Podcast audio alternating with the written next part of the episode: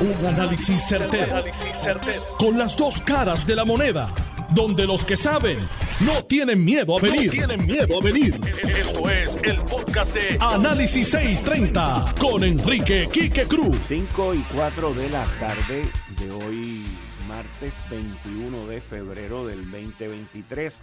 Tú estás escuchando Análisis 630. Yo soy Enrique Quique Cruz y estoy aquí de lunes a viernes de 5 a 7 Quiero también, en una noticia que acaba de salir hace un par de horas, pero que no está aquí en Puerto Rico, un jurado en una corte de Brooklyn encontró culpable a Genaro García Luna.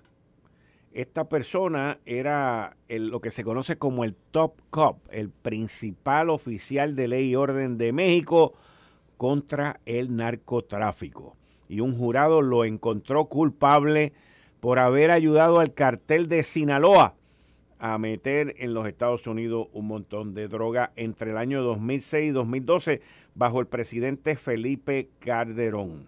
Calderón, él está, la sentencia va a tomar lugar el 27 de junio y en, encara una sentencia de life in prison. Eso es preso de por vida.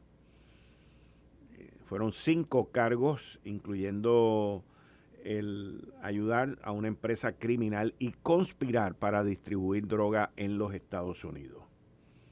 El señor García Luna era la persona que estaba a cargo en México de la Agencia Federal de Investigación y se le servía al, al país como el ministro de Seguridad Pública, señores, entre el 2006 y el 2012 convicto, encontrado culpable por un jurado en Brooklyn, Nueva York, el señor Genaro García Luna. Yo en línea telefónica tengo al ex fiscal y ex director del negociado de investigaciones especiales, el licenciado José Lozada. Buenas tardes, Lozada. Bienvenido aquí, como siempre, Análisis 630. Sí, que siempre es un privilegio estar contigo. Gracias por la invitación. Bueno, es un momento, siempre que muere una persona víctima de, del narcotráfico, víctima de, de los asesinatos, es muy triste, pero más triste es cuando un niñito de cuatro años resulta muerto en esta balacera sobre 128 casquillos de distintas eh, armas de poder. Inclusive me hablaron que había rifle de alto poder eh, me hablan de que había más de dos personas, habían dos vehículos involucrados en esto que dispararon así a la mansalva a toda esta gente allí. Y dos niños, uno de nueve y uno de diez, están heridos. Y dos adultos de 24 años muertos también. Está caliente la cosa la calle. Ciertamente es muy triste aquí que cuando hay una muerte, más cuando es una víctima inocente y mucho más cuando es un un niño, un angelito, apenas cuatro años tenían, y cómo sucede que estos niños fueron a disfrutar de un cumpleaños, a compartir, a disfrutar, a compartir con sus amiguitos y verse involucrados en un tiroteo, porque estos asesinos fueron allí a ejecutar presumiblemente a los dos adultos. Y obviamente estos niños, los dos que sobreviven, que están heridos, y que gracias a Dios van a ser dados de alta, pero tristemente este de cuatro años falleció. Como tú bien dijiste aquí que hay múltiples casquillos de balas recuperados, calibre 40 y calibre 7.62 por 39. Esa es la munición que se utiliza en los AK-47, que son armas de asalto, armas de alto poder, armas que se utilizan en la guerra, Rusia, Ucrania, China utiliza los AK-47 porque son armas de destrucción. Tú pones 20 personas en línea y disparas y a los 20 esa bala los va a traspasar. Es muy triste que en las calles de Puerto Rico se estén utilizando armas de guerra y que sean las víctimas inocentes, los niños, los que estén en esta guerra del narcotráfico. Este maldito control por los puntos de droga es lo que crea esta tristeza para todo el pueblo de Puerto Rico porque todos estamos tristes por la partida de ese niño inocente. Ya la policía de Puerto Rico ha empezado un plan de trabajo. En esta tarde vemos que hay unos operativos en unos residenciales por las confidencias que se han recibido. Sé que en el área de San Juan hay un operativo en este momento, están buscando drogas, están buscando armas y están buscando unas tarjetas, a unas personas en particular que se presume que son parte de esta organización criminal que fue a disparar y asesinaron a este niño y a esos dos adultos. Confiamos que en las próximas horas, con la ayuda de la ciudadanía, porque la ciudadanía se indigna cuando pasan estas cosas, especialmente cuando son niños, niños inocentes, víctimas inocentes, que la ciudadanía coopere de confidencia para que estos asesinos sean atrapados y llevados a la justicia. Ahora,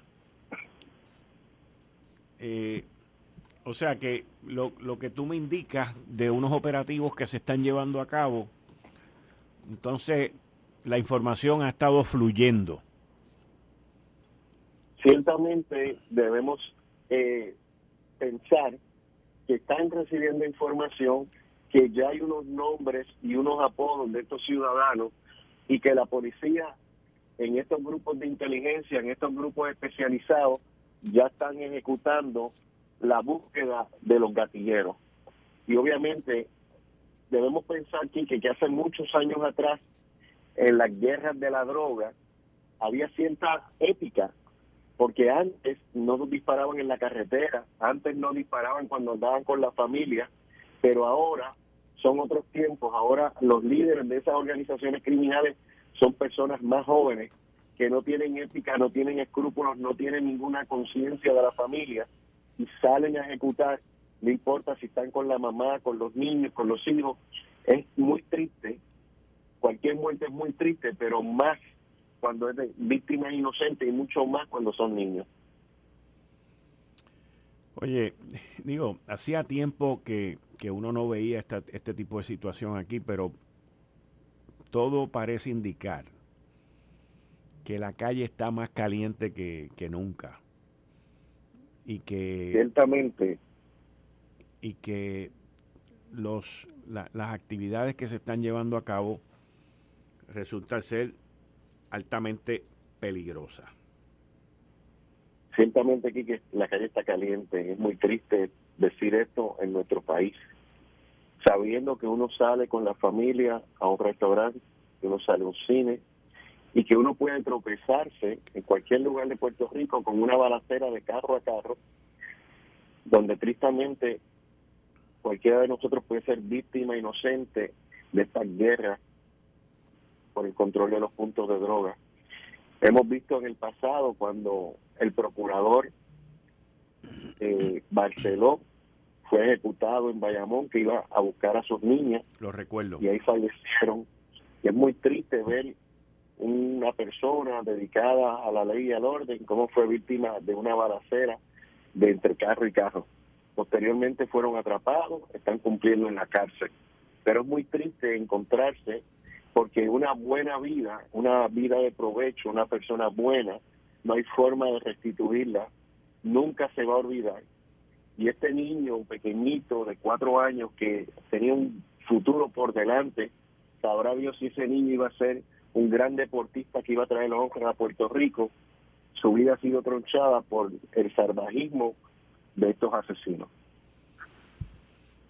Oye, eh, en otro tema que me gustaría visitar contigo es que el Departamento de Justicia citó al legislador, ex legislador Jorge de Castrofón por una investigación y unos comentarios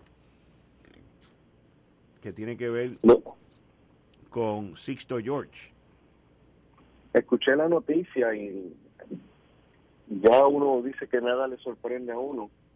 Eh, y digo esto por lo siguiente, toda investigación que lleve a cabo un, aparato investigativo es confidencial, el sumario fiscal es confidencial y se citan múltiples personas para ir poniendo las piezas de un rompecabezas para conformar la investigación y determinar al final del camino, después que se recopila toda la evidencia, si hay o no hay delitos criminales, si hay faltas administrativas, o qué violación si alguna existe. Si no la hay, pues sencillamente se cierra la investigación se runde un informe de cierre.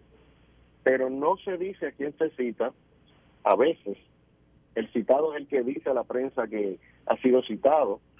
A veces quien lo dice es la agencia investigativa o lo filtra alguna otra persona.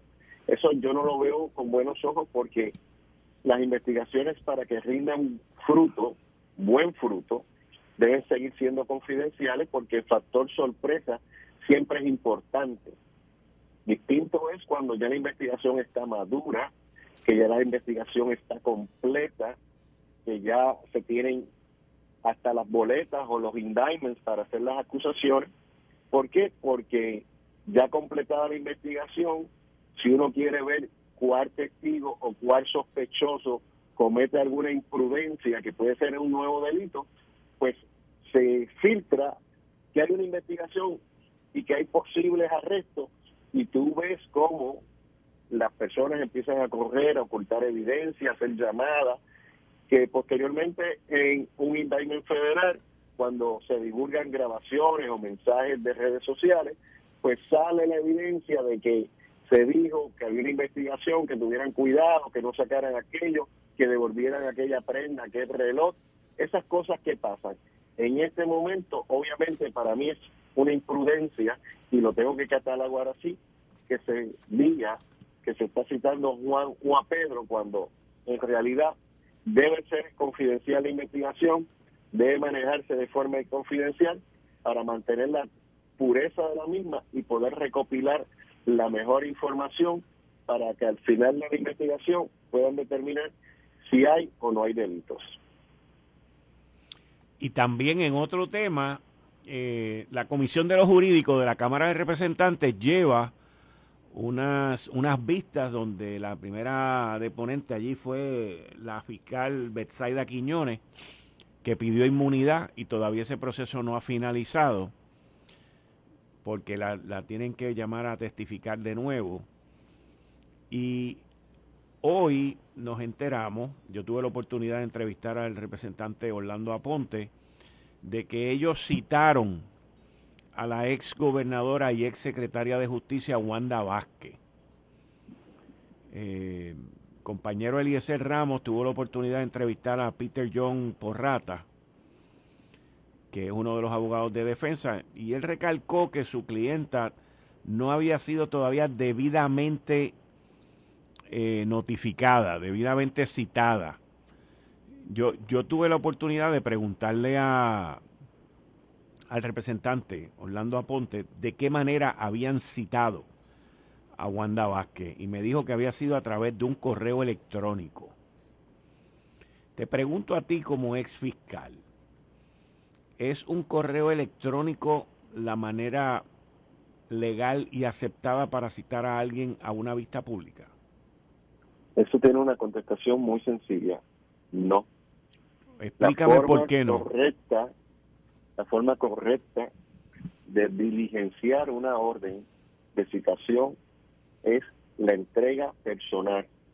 Es cuando entonces se adquiere jurisdicción sobre la persona, es cuando se le da en la mano que se le dice, señora Wanda Vázquez, licenciada Wanda Vázquez, es gobernadora, esta es su citación para que usted comparezca a la Cámara de Representantes a esta vista que se ha de celebrar tal día y tal hora, que autorizó esta resolución de la Cámara para hacer esta investigación con relación a las alegaciones de la fiscal Bertaida Quiñones.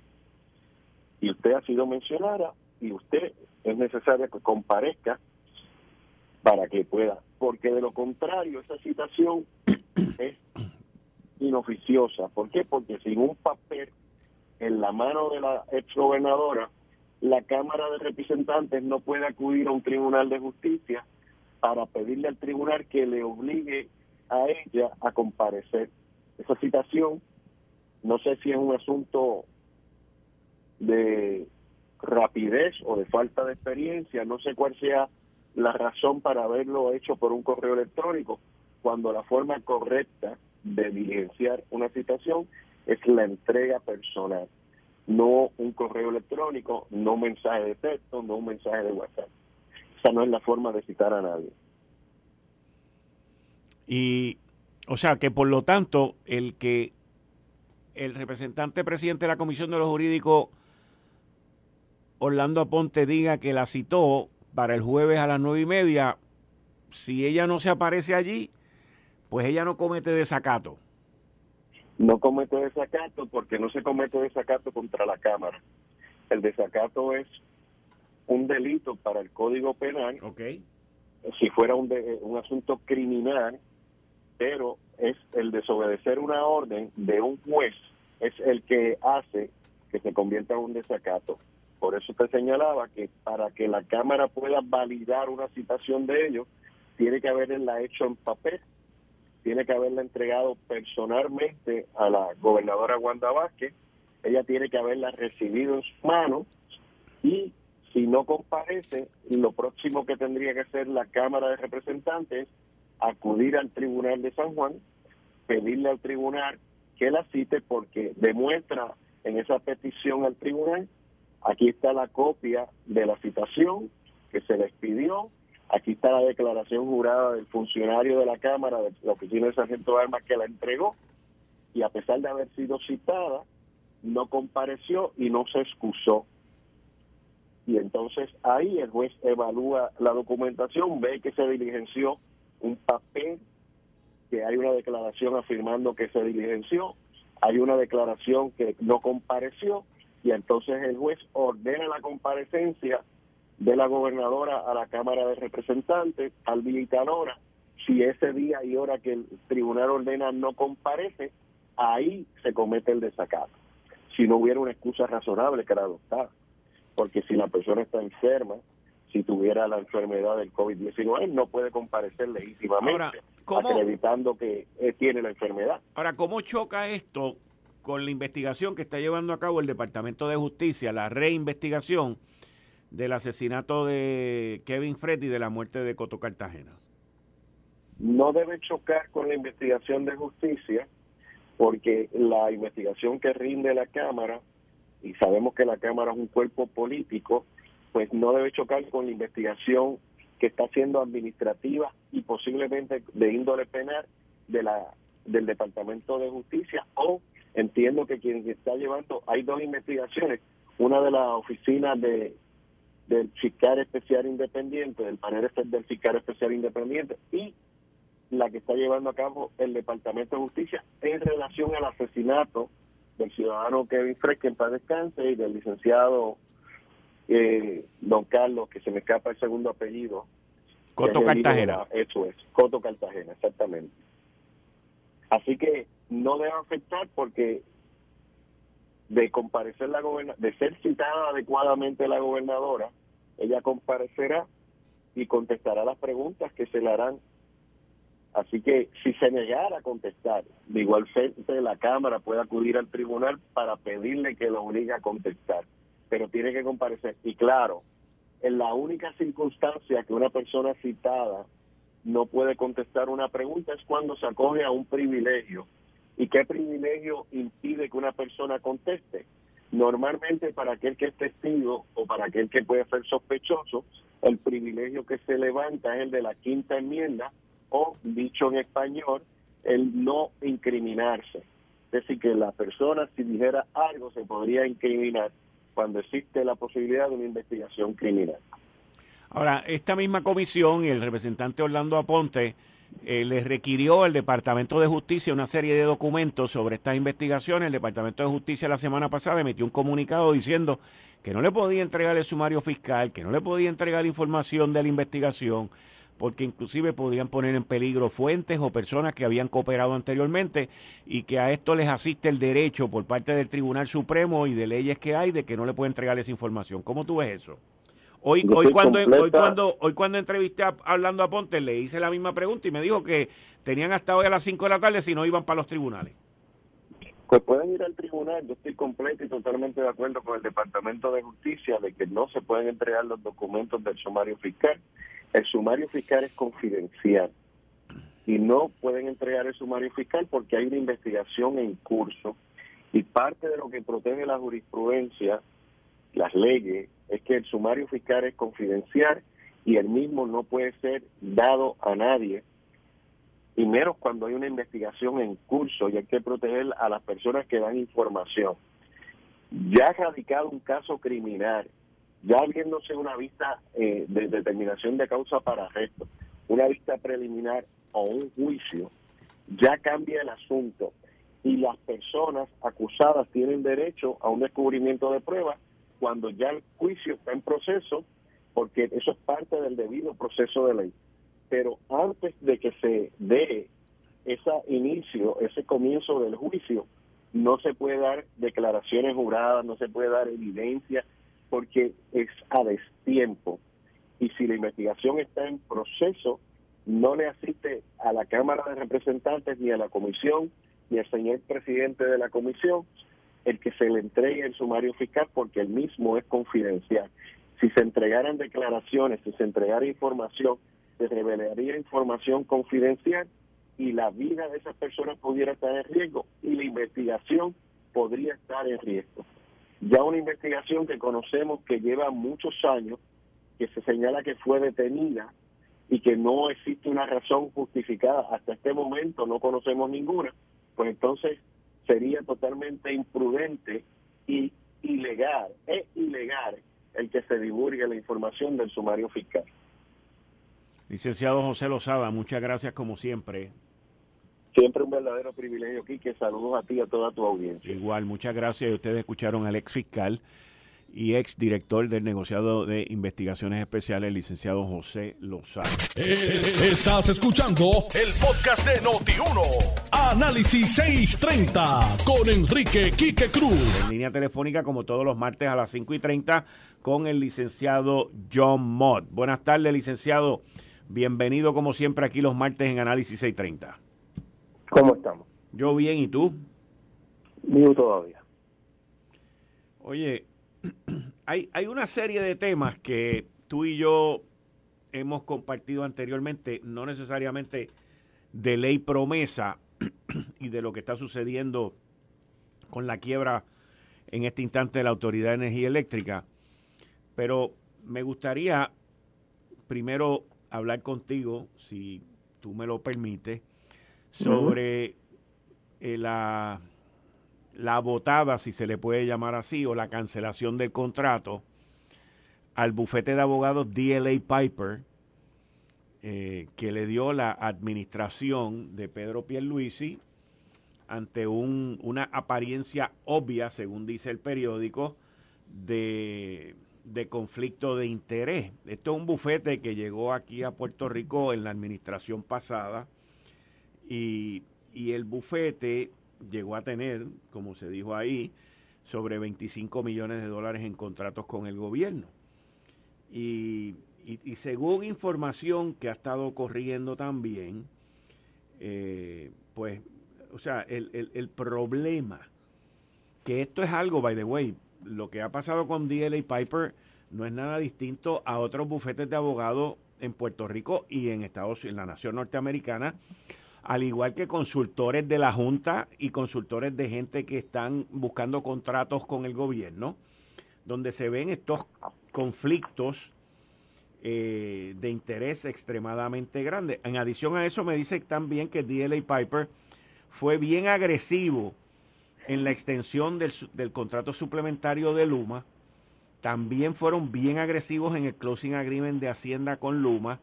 Y la gota que colmó la copa fue la demanda que el bufete de DLA Piper le hizo a la oficina de instituciones financieras, eh, que también estaba DLA Piper representando en la parte criminal al banquero Julio Herrera Bellutini. O sea que eh, aún con la estrecha relación que este bufete venía con el gobierno de la pasada administración, eh, desarrollando y llevando a cabo, eh, tenían múltiples eh, bases llenas que creaban problemas y conflictos con el gobierno. John. Bueno, yo no veo solamente el único momento, creo yo, que hay un conflicto claro con el gobierno es en la demanda que hubo. Si, o sea, estoy yendo, si D.L. Piper demandó al gobierno de Puerto Rico en algún momento, pues obviamente tenía un conflicto de interés. Eso es obvio. El representar a, ¿cómo se llama él? Dios mío, este, a Beutini, en el asunto criminal, yo entiendo que per se no es un conflicto de intereses. Uno, porque esa persona no está acusado por el gobierno de Puerto Rico. Dos, esa persona eh, se le presume inocente, por lo tanto, los cargos no son ciertos hasta que se prueben. ¿Entiendes la, la dicotomía extraña? Ajá. Pero es que en Puerto Rico, y todo lo digo por experiencia, la mayor, la inmensa mayoría de los, de los, de los este, civiles no tienen como en Estados Unidos una división criminal. Eh, y por lo tanto, usualmente, pues no hay esa, esa dicotomía de que, ah, pues tengo representando al gobierno y al mismo tiempo tengo eh, representando a una persona acusada por el gobierno, quien no es el caso. Pero si demandaron al gobierno o a una agencia del gobierno, una, vamos a decir, una, eh, un apéndice del gobierno, obviamente hay un conflicto de intereses ineludible. Y debieron ellos mismos haber, este, si querían seguir en ese, en ese punto, eh, cancelar el contrato del gobierno, pero pues cada cual hace lo que cree conveniente. Sí, este, vamos, estas son cosas también que son bien interesantes uno seguirlas eh, cubriendo, a ver cuál es el tamaño de la proporción de la cancelación, por cuánto tiempo se mantiene y por cuánto tiempo perdura, porque aquí siempre hay una unas fuerzas externas que insisten en resolver las cosas. Pero también tiene que tomar en consideración que esos contratos, si, eran necesarios, porque eso siempre es mi problema, pues eso se van a asignar a algún bufete. Y muchas veces esos bufetes eh, que cogen estos nuevos contratos eh, son los primeros que estaban eh, pues, diciéndole a, a sus confidentes, mira, hay un conflicto de intereses. O sea, que tomar eso poquito con pinta. John, eh, la visita ayer, President's Day, por parte de Biden a, a Ucrania y hoy a Polonia. Eso es más importante. Vamos a hablar un poquito de eso porque yo sé que tú eres muy vocal al respecto y conocedor también del tema. Y ayer tú y yo nos estábamos escribiendo mientras el tema se hablaba aquí. Me gustaría tu punto de vista. Bueno, número uno, Biden este fue a, obviamente, si fue solamente a Ucrania es una cosa, pero no fue a Ucrania solamente. Fue a Polonia, no me extrañaría que vaya a algún otro país, a Estonia, etcétera. Es lo que está es reassuring los aliados, los viejos este, países satélites de la Unión de la vieja Unión Soviética, de que mira, yo no los voy a abandonar. Por el otro lado, y esto va a ser una crítica que le van a hacer, lógica, con todo lo que pasó en Ohio y en otros lugares, pues mira, este debió haber ido ahí, pero también por otro lado, como este este viaje ya estaba planeado y ya plantado los aliados no es una buena idea, pero debe ir lo más pronto posible a Ohio y a los otros lugares, porque no solamente ha pasado en Ohio, hay un, un fuego también industrial en, en Florida hay que ver qué es lo que está pasando. Bueno, hay, hay, hay una presión bien grande en contra del secretario del Departamento de Transportación, Buttigieg, eh, y muchas personas dicen que el individuo está desaparecido. Bueno, si no está Biden, tiene que estar él. Correcto. yo soy este, este admirador de, del hombre, pero o sea, con estas cosas tú tienes que dar cara y los que están en oposición ven a él como una alternativa a Biden. Biden, o sea, tienes que tomar en consideración que Biden está viejito, se puede morir mañana. Eso es uno. Dos, puede ser que simplemente no pueda eh, seguir con, con el empuje. Y tres, en Newsom, que tiene sus problemas en California, tiene un déficit de 23 billones de dólares. Con B de, ¿cómo es que tú dices? B de con B de bruto, burro y mal administrador. Exacto, pues tiene un déficit de 23 billones de dólares porque el tipo subió los taxes a los ricos. ¿Y qué hicieron los ricos? Pusieron pie en polvorosa y se fueron para Florida y se fueron para este, fue Texas, donde no hay income tax de, de las corporaciones. Y ahora se encontró, literalmente, tiene un déficit de 23 billones de dólares. ya tú sabes. Hmm. En términos de la quiebra de la Autoridad de Energía Eléctrica y esos procesos. Pues todo está tranquilo. El 28 hay la vista sobre el disclosure statement. Yo no creo que haya mayor problema que ella lo apruebe, tal vez con uno que otro cambio. La Junta radicó un nuevo disclosure statement hoy. O sea, aparentemente están cogiendo las objeciones y poniendo más información para simplemente, mira, hasta aquí, no jorobes más. Porque lo que tú tienes que hacer es poner información. ¿no? La, la objeción al, plan de ajuste es en otro momento, no es ahora. Así que yo no creo que haya duda de que lo vayan a aprobar. ¿Qué va a pasar? repíteme, perdón, repíteme, que tú no crees que qué? Que haya problema para la aprobación del plan de ajuste en sí. Que tú no ves problema en que la jueza apruebe el plan de perdón, Perdón, el, el disclosure statement. El disclosure statement. Ah, el disclosure statement yo no creo que tenga problema. El plan de ajuste, esos son otros 20 pesos bien grandes. Yo no creo que ella lo vaya a aprobar hasta que haya decidido algunos issues. Ella está esperando a ver si la gente, si todo el mundo pues, se, se pone de acuerdo. Yo dudo que ocurra.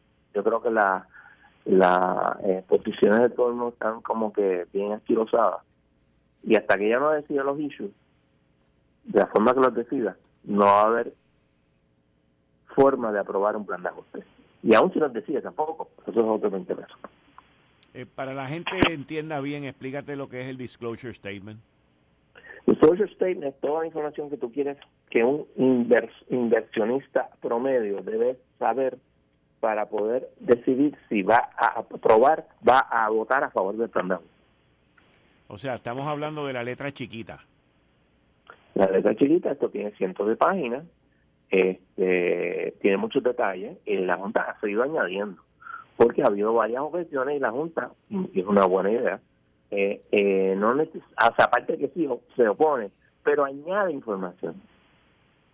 Por ejemplo, a la objeción de Tatito Hernández de que eh, no se puso que yo me puse, pues yo pusieron, mira, el, el, presidente de la Cámara se opone y dice que este el, el, eh, contrato de Luma no es válido.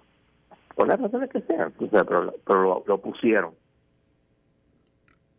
Y así sucesivamente. Ok. Y por lo demás, hay que seguir esperando. Eh, continuar esperando todo este proceso que... ¿Cuándo tú crees que eventualmente se toma una decisión? Estoy hablando ahora en términos de time frame, de tiempo. Junio. La vista de confirmación de la de de ajuste, porque es junio o julio, uno de los dos. Eh, dale un mes para que la juez ponga, lo ponga por escrito eh, y después las apelaciones, un año para que se ponga en efecto el plan de ajuste si no hay un acuerdo, que lo dudo que lo haya, pues un año y medio, dos, un año y medio, dos años. Un año, dos años. Un año y medio, dos años, sí. O sea que por el próximo año, por el próximo año, no vamos a ver un aumento de precio en, en, en el aumento este híbrido del cual se está hablando. Eh, no, lo dudo muchísimo. Y, ah, por cierto, hay que, y la, la, eh, la gente del retiro de la autoridad lo mencionó, hay una posibilidad de que haya un cargo adicional para pagar el retiro. Repíteme, por favor. La gente de la... Eh, no, te, no te estoy oyendo bien, no te estoy oyendo bien. ¿Me oyes ahora? Ahora sí, dale.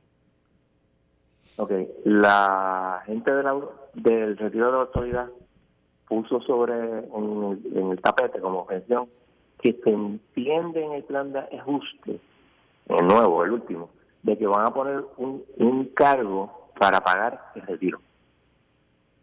Porque la autoridad va a seguir pagando a los retirados, a los que ya están retirados. Correcto. ¿Y cómo lo van a hacer? Con un cargo, aparentemente, pero la, la Junta no ha dicho ni sí ni no. Pero estamos hablando de un cargo en adición a lo que ya anunciaron, ¿verdad? Exactamente. me perdonen que me ría. Este, perdonen que me ría. De algún lugar tiene que salir los No, está bien, está bien, pero ya nos dijeron que para los de menos de 800 este, kilovatios, que eran 13 pesos, y para los demás eran 19, y para los comerciales eran no sé qué, y ahora tú nos estás anunciando que, que son más todavía, que va, vienen más cargos todavía. Es posible. ¿Y, y, y, y dónde va a estar el disclosure statement de ese nuevo cargo? Eso lo sabremos el 28. El, 28 de febrero. De febrero. Ay, Dios mío, John Mod. ahí es donde se va a discutir todo y la, y que él va a decir, lo, digo, lo que no, el retiro de, de, de, la autoridad dirá lo que vaya a decir, la Junta lo, se lo va a decir a la juez. Pero estamos hablando, licenciado John Mott, de que según lo que yo he escuchado, esta deuda de el sistema de retiro de la Autoridad de Energía Eléctrica es una deuda multibillonaria con B de bruto, burro y de mal administrador. Sí, pero que van a hacer lo mismo que hicieron con el gobierno central. La autoridad va a seguir pagando. Obviamente, la diferencia es no sale de los taxes, sino que sale de la tarifa. Ok, pero, o sea, estamos hablando de un gobierno que desde el 2017, 2016, perdón, es más, antes del 2016, fue bajo la administración de Juan Alicea en la Autoridad de Energía Eléctrica, decidieron no pagarle, no hacer la aportación, que era aproximadamente como de 100 millones de pesos al año, al sistema de retiro. Correcto. El problema es que nosotros pagamos la mala administración por la cual votamos. Entonces, yo como es. Está bien. Ok, pues, estamos fritos. Exacto. Y te tengo que dejar porque tengo que hacer. Te lo, te lo agradezco. No hay problema. Muchas gracias. Cuídate. Muchas gracias. Ustedes escucharon al licenciado John Mott, que está conmigo todos los, los martes en la sección Ley Promesa 6. Esto fue el, podcast de Notiuno. Análisis 630 con Enrique Quique Cruz. Dale play a tu podcast favorito a través de Apple Podcasts, Spotify, Google Podcasts, Stitcher y notiuno.com.